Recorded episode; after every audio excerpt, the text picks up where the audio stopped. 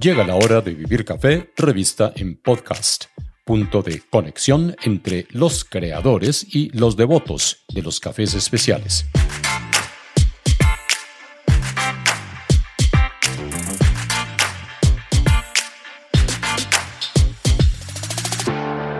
Les habla Hugo Sabogal.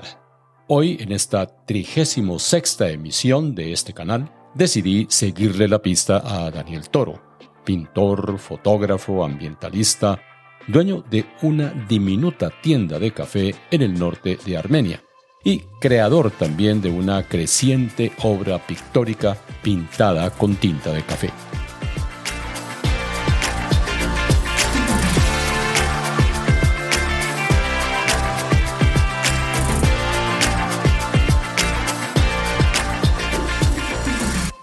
Nos sentamos dentro del diminuto local que ocupa su tienda, del Toro Café.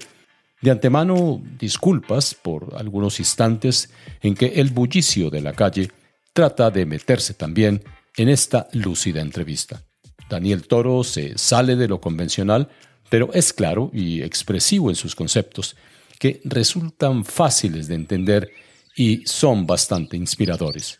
El eje reciente de su trabajo gira en torno a las aves, y por eso el canto de las aves ilustra el comienzo de este reportaje.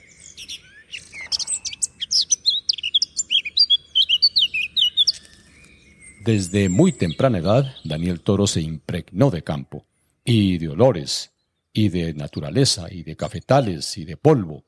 De hecho, su mundo de inspiración es y ha sido el eje cafetero colombiano y su lugar de búsqueda es el pequeño departamento de Quindío. Yo nací en Armenia, Armenia Quindío, en 1988, ¿cierto? Eso todavía era un espacio muy rural en su mayoría.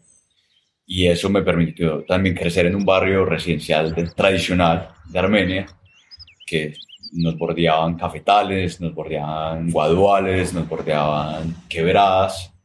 Y eso al mismo tiempo me abrió a mí todo un mundo imaginario porque nunca me prohibieron expresarme artísticamente. Al contrario, me dieron las herramientas desde chiquito como para desarrollarme y entretenerme, desde armatodos, plastilinas, maderas, plásticos, y fui desarrollando como mi interés creativo y en este entorno en el que iba creciendo en este barrio que era completamente arborizado, que se llama El Nogales, que era completamente familias, entonces tenía muchos amigos con los cuales poder jugar, como a lo Tom Sawyer, yo si hoy lo pienso era una especie de Tom Sawyer en esa época, metiéndome entre las quebradas, los ríos, los huecos, subiéndome a todos los árboles posibles. Para Daniel Toro no era suficiente correr por el campo, treparse a los árboles, meter los pies en la quebrada. Con sus manos polvorientas de apretar la tierra, comenzó a ver en el campo no solo un lugar de contemplación, sino una fuente inagotable para poner a funcionar su imaginación. Empecé a hacer casas en los árboles y eso me cautivaba, eso era, mi interés. Mientras mis amigos jugaban fútbol o tenían otros intereses, a mí me gustaba armar, crear algo con lo que pudiera. Desde un barquito para que se fuera por la quebrada, eh, aviones de papel, entonces trabajaba el papel, veía qué funcionaba, qué tipos de papel, cuáles no, jugando con arcillas. Y ahí, con ese entorno también, en el colegio, era muy similar, era una finca, desde el primero, desde kindergarten, nos recibían con una vaca, ordeñarla y tomar la leche recién ordeñada y subirnos a un árbol de pomarrosas, y ese era el desayuno. Ese era mi primer encuentro del día en la mañana. Y eso para mí quedó marcado y después estar rodeado de guacamayas, conejos, vacas, caballos. Eso era una experiencia interesante. Con los motores prendidos era imposible que Daniel Toro diera marcha atrás. Primero porque sintió que le faltaba mucho para llegar lejos, y esto lo llevó afanosamente a mejorar sus habilidades como artista. Y así en los años creciendo, terminé mis estudios en el colegio bilingüe, que era un colegio también rodeado de cafetales, quebradas y demás. Entonces siempre estuve rodeado de ese, ámbito del café desde, mi infancia. Y ese olor a, a beneficiadero siempre estaba presente, las manchas, las costumbres, pero sobre todo como involucrarme en la naturaleza. Siempre era rodeado como que mi interés y mis actividades eran jugando en la naturaleza y con la naturaleza. Entonces a partir de eso, ya con las artes, yo siempre quería dibujar como esos elementos empezaba a probar a ver qué salía con el dibujo sobre todo después con la pintura, ¿cierto? Desde muy niño igual me lo fueron inculcando, más todas las herramientas que dije al comienzo. Y entré a Bellas Artes, como a los 13 años, ahí estuve como un año más o menos en Bellas Artes acá en el centro de Armenia. Pude mejorar mis técnicas, sino que era un poco más cuadriculado, más rígido, no era libre como yo quería hacer, como poderlo explorar las artes. Y eso me llevó después a estudiar artes y publicidad en Buenos Aires, Argentina, ¿no es cierto? Sin nunca dejar de lado ese interés por la cultura cafetera, sino que quería ver cómo transformar todo esto que yo sentía en el fondo que no sabía bien cómo iba a resultar. Sabía que tenía que buscar una herramienta, un medio creativo para, para comunicarlo. Y cuando Daniel Toro llegó a Buenos Aires, las puertas de la capital argentina se le abrieron de par en par. O las abría él mismo. Al final, toda esta vivencia contribuyó a potenciar su sensibilidad, a valorar su origen tropical y a descubrir nuevas formas de apreciar el café, más que con sabores, con colores. Pude crecer en un entorno muy cultural, totalmente creativo, una ciudad rica en, teatro, en música, en arquitectura, en diseño, en paisajismo en la ciudad. Y eso me cautivaba y empezaba yo a caminarme esa ciudad todos los días, a andar en bicicleta, a explorar todo visitar galerías, centros culturales, hasta con unos talleres de, de, arte interesantes, de artistas reconocidos mundialmente. Y ahí me dediqué a, explorar las, las, técnicas de arte y a viajar y en ese, en esa constante de exploración creativa están los viajes.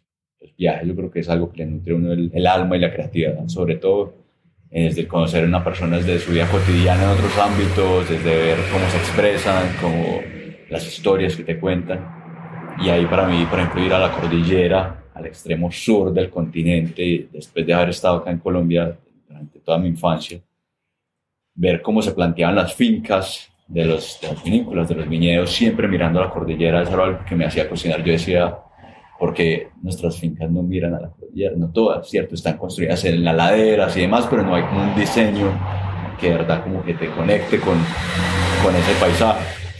Entonces ahí yo empecé a atar como elementos de la infancia y ya en la adultez y decir, bueno, es que me interesa mi cordillera, me interesa mi caficultura, me interesa mis costumbres y cómo podemos transformar esa cereza y, y comunicarla como en el mundo del arte, como ocurría ya con el vino y el arte, y empezar a explorar esos, esos mundos, cómo conectarlos. Y pues paradójicamente el mundo de café de especialidad, como usted muy bien lo escribió hace poco, toma elementos del mundo del vino y lo hace un poco más sensorial, más atractivo para los sentidos, que es algo que yo veo a través del arte, que en el, en el momento de una catación eh, lo veo a través de colores, ¿cierto? A través, realmente a través de sabores, olores y demás, pero yo primero me conecto con un color y ese color ya me, me lleva a identificar un ácido, un dulce, un frutal y eso me parece muy interesante en, en el mundo del café.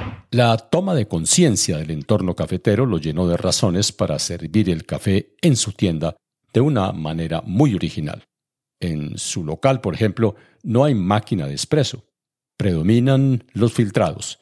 Y esta decisión obviamente tiene su razón de ser. Bueno, eso también es como otra visión del, del consumidor consciente, yo creo, ¿cierto? En esa exploración desde la niñez a la adultez, fui siendo muy consciente, verdad, desde el trabajo del, campo, ¿cierto? De la tierra y la importancia de un buen trato de las materias primas, cómo se, cómo se le dan y cómo llega al consumidor final. Y que a veces el consumidor final no sabe de dónde viene lo que se está comiendo, lo que se está bebiendo, ¿cierto? Entonces, conectando esos mundos, eh, yo dije, yo quiero que mi café tenga esa, esa, esa impronta del mundo del arte, que es muy importante, y es lo sensorial. De verdad, tomarse el tiempo de observar, de contemplar, de cuestionarse, ¿cierto? No solamente ingerir una bebida y salir corriendo, ¿no? Yo quiero que este espacio sea un, espacio para los sentidos, por eso se llama el sabor de la imaginación, nuestro eslogan.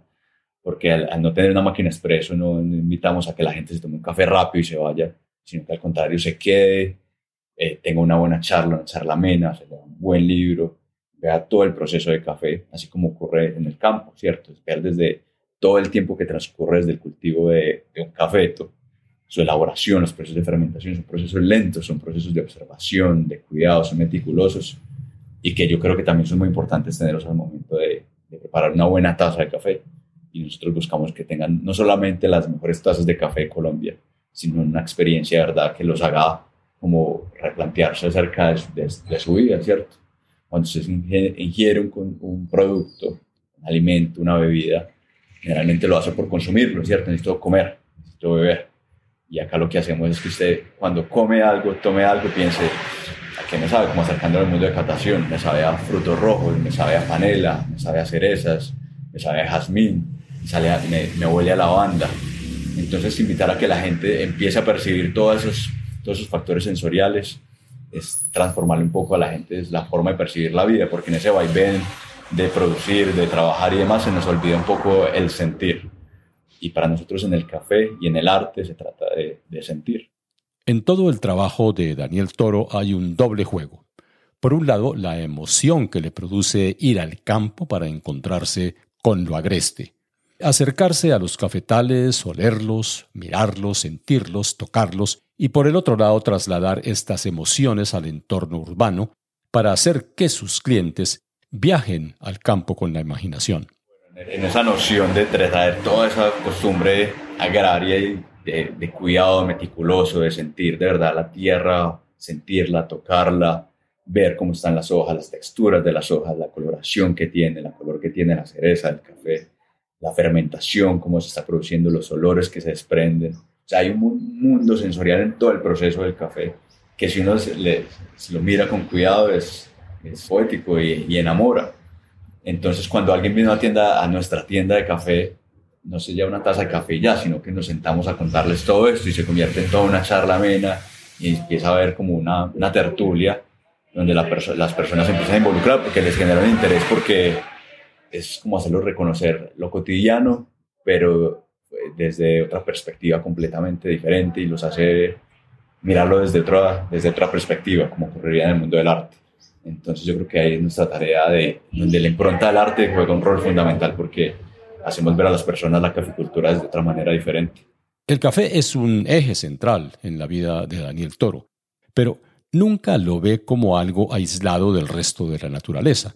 Alrededor de cada planta giran la flora, las aves, la lluvia, los vientos, la increíble biodiversidad de la cordillera central. Pero él tampoco se queda en la contemplación. Para él la contemplación sin acción es una verdadera contradicción. Nuestra preocupación acerca del entorno, nuestro interés acerca del entorno, es así mismo como esa, parte de ornitología que cautiva a los extranjeros, no solamente por las aves, sino por, por nuestra capicultura, es que nosotros nos acostumbramos a que esté ahí, dada a lo obvio, a lo, a lo cotidiano, entonces lo damos por sentado como algo normal. Pero esas personas que no están acostumbradas encuentran magia, y eso es magia a la que tenemos que estar nosotros un poco más conscientes, y eso se da un poco a la falta de entendimiento de nuestro territorio. Entonces yo desde muy joven me he tomado la tarea de explorar las cordilleras, de caminarla, de ensuciarme, de, irme en Willis, en caballo, en carro, en moto, en lo que sea, a conocer mi, mi casa. Y por suerte tuve un entorno donde con estos amigos que crecí desde la niñez éramos todos iguales, éramos todos exploradores, todos queríamos meternos a los ríos, a las montañas, subirnos a todos los árboles. Y esto surge que ahora que nos reencontramos después de crear nuestros estudios universitarios y demás, son grandes biólogos y expertos en ornitología y nos que nos sentamos en unas charlas con café en medio de una reserva natural en Finlandia que se llama La Semilla de un Buen Amigo. Nos sentamos a hablar y decíamos, ¿por qué no pintar aves? ¿Por qué no dar a conocer de verdad? Asimismo, como hay mil especies de variedades de café, así hay de aves y están en nuestro territorio, pero nadie las conoce, todos conocen lo, lo mismo. Pero si vamos a entender que hay una riqueza desde lo agro, desde lo natural, y entendemos que lo podemos transformar en algo completamente atractivo, no solamente eh, se vuelve en algo interesante para la economía, sino que nos genera un bienestar como sociedad, ¿cierto? Yo creo que si tenemos un entorno de verdad natural donde se desarrollan las ciudades, nosotros nos, nos volvemos con hábitos más saludables, también nos volvemos consumidores conscientes de verdad con nuestro entorno. Y para mí eso es una riqueza grande que, que a través de nuestra tienda tratamos de comunicarlo. Reforestamos constantemente, buscamos intervenir la ciudad con paisajismo.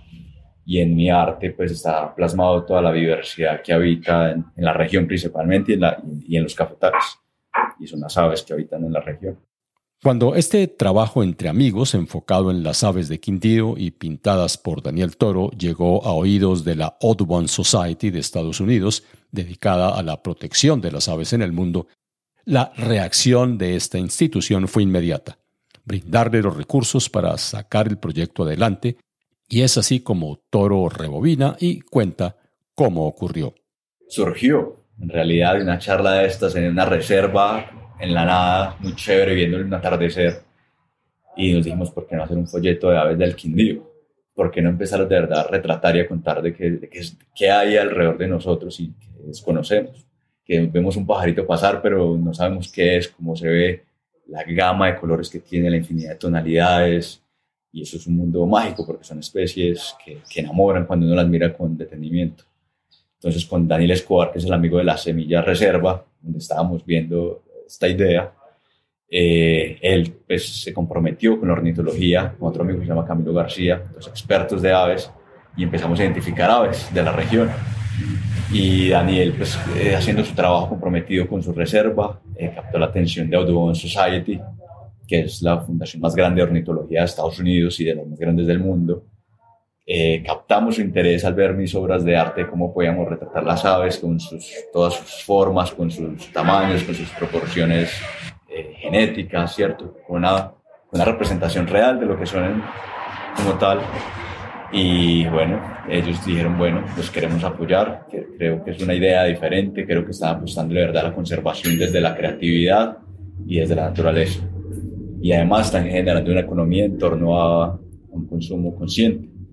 Entonces ellos nos apoyaron, diferentes empresarios locales también, hasta que desde restaurantes, hoteles, hasta un taller de motos que no tiene nada que ver, dijo, nosotros queremos ser parte de esto entonces financiaron pues el tiempo pues que me llevó a desarrollar estas obras. ¿Cuánto tiempo fue? Hicimos 12 obras en, en, un mes y medio. Fue un trabajo intenso, pero un trabajo hiperrealista. Fueron realizadas en óleo y cada obra iba destinada a cada, pues, a cada persona que nos financió y a la fundación. Y ellos aparte nos destinaron suficientes recursos no solamente para hacerlo de una, con una editorial grande de Bogotá, que nos hizo toda una edición completa, con buenos materiales, con buen respaldo, sino que también nos permitieron pues, reforestar y hacer conservación. Y con las ventas de estos folletos lo que hacemos es siempre ir reforestando áreas protegidas. Y mi amigo lo que hace es contar de forma poética el comportamiento de estas aves. Entonces cada vez sales de una fonia común, de sales de un barranquero, sales de una reinita del Canadá, que es una ave que viene migratoria, chiquitica, que viene desde Canadá solamente hasta el Quindío, y se puede observar en Finlandia y ver cómo se llena de color y se recarga de frutos, de semillas de nuestra tierra para recargarse y volver hasta su casa después, cruzarse todo el continente.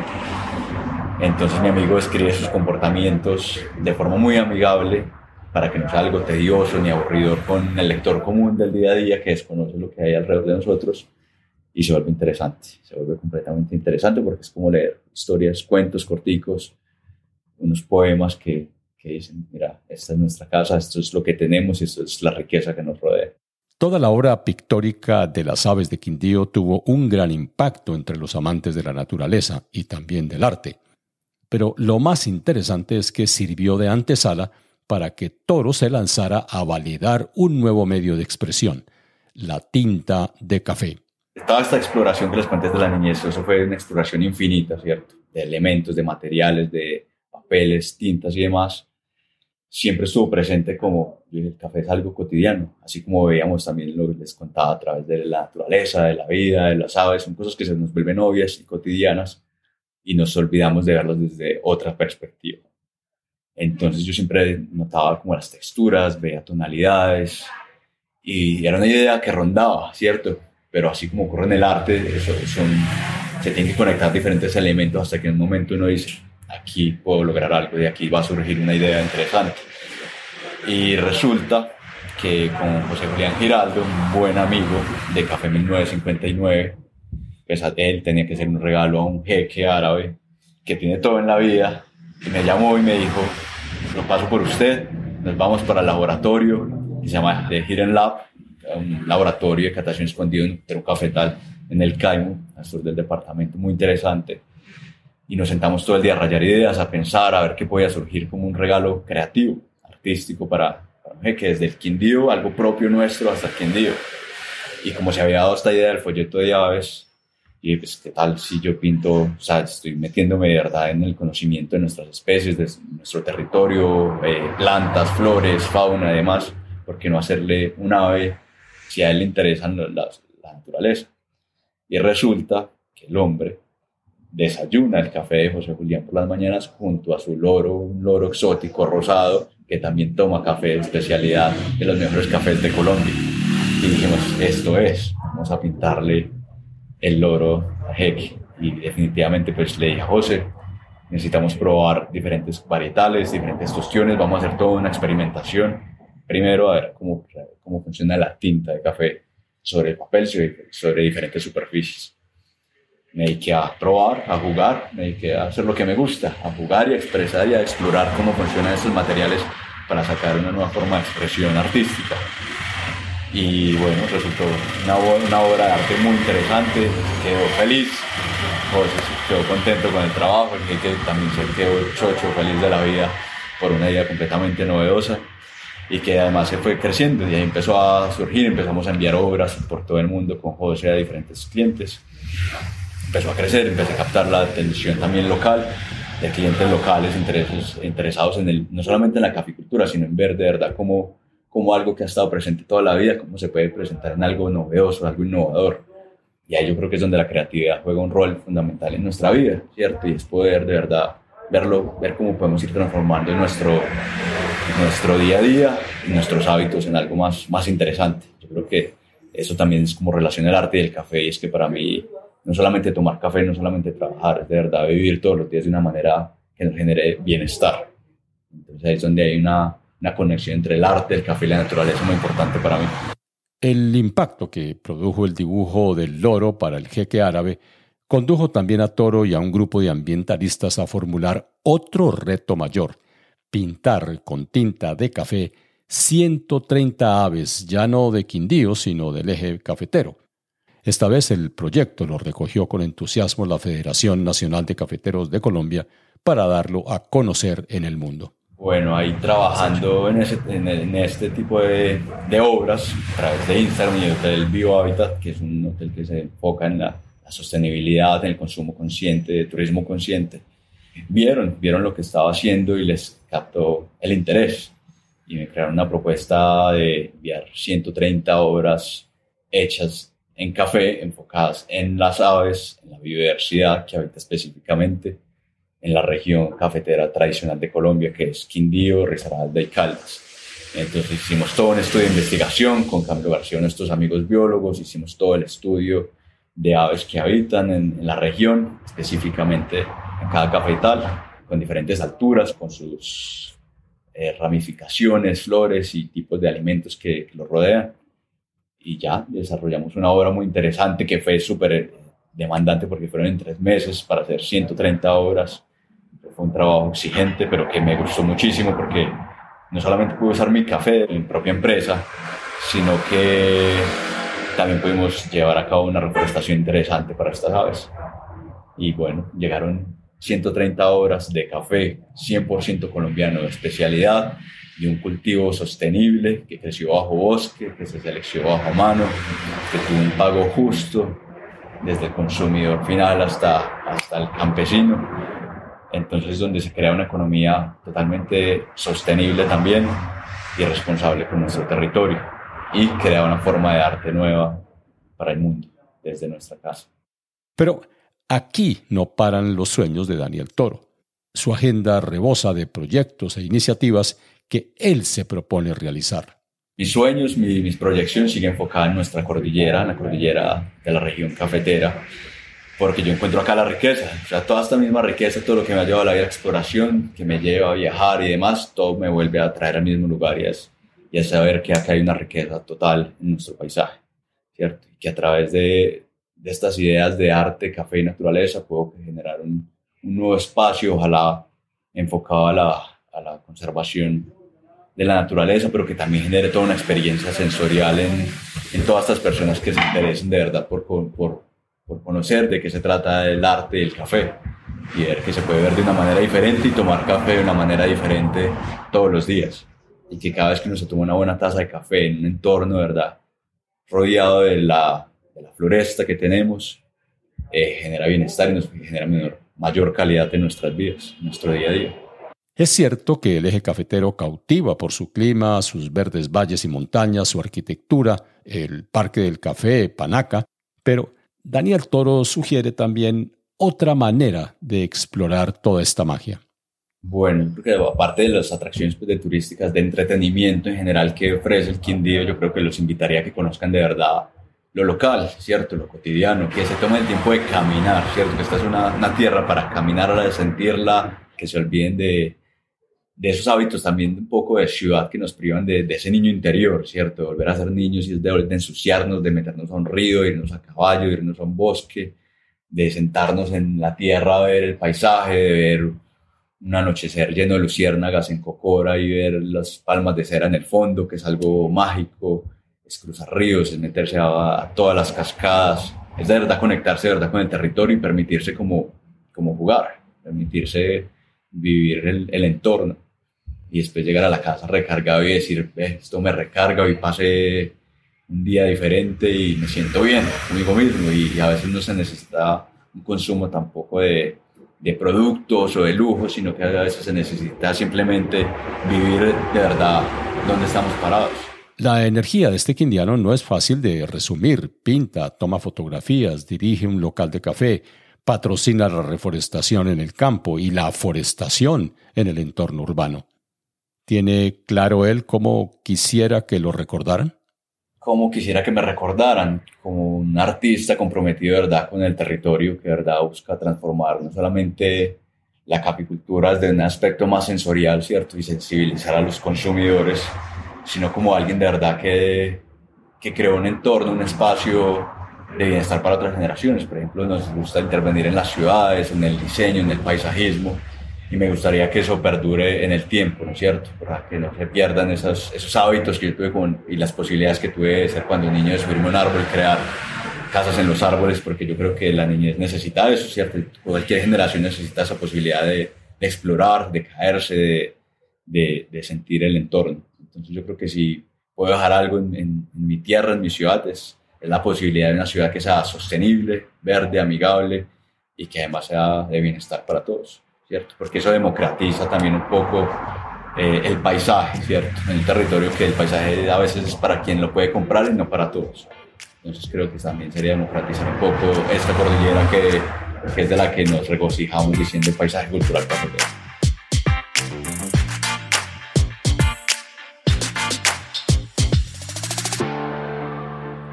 Bueno, esta es la obra, los retos, los sueños de un recogedor de maravillas en la cordillera central colombiana. Disculpas nuevamente por los ruidos de fondo en la grabación, porque nos encontramos en su café de manera desprevenida y este fue el resultado. Les habló Hugo Sabogal y gracias por acompañarme en esta la 36 emisión de Vivir Café, revista en podcast.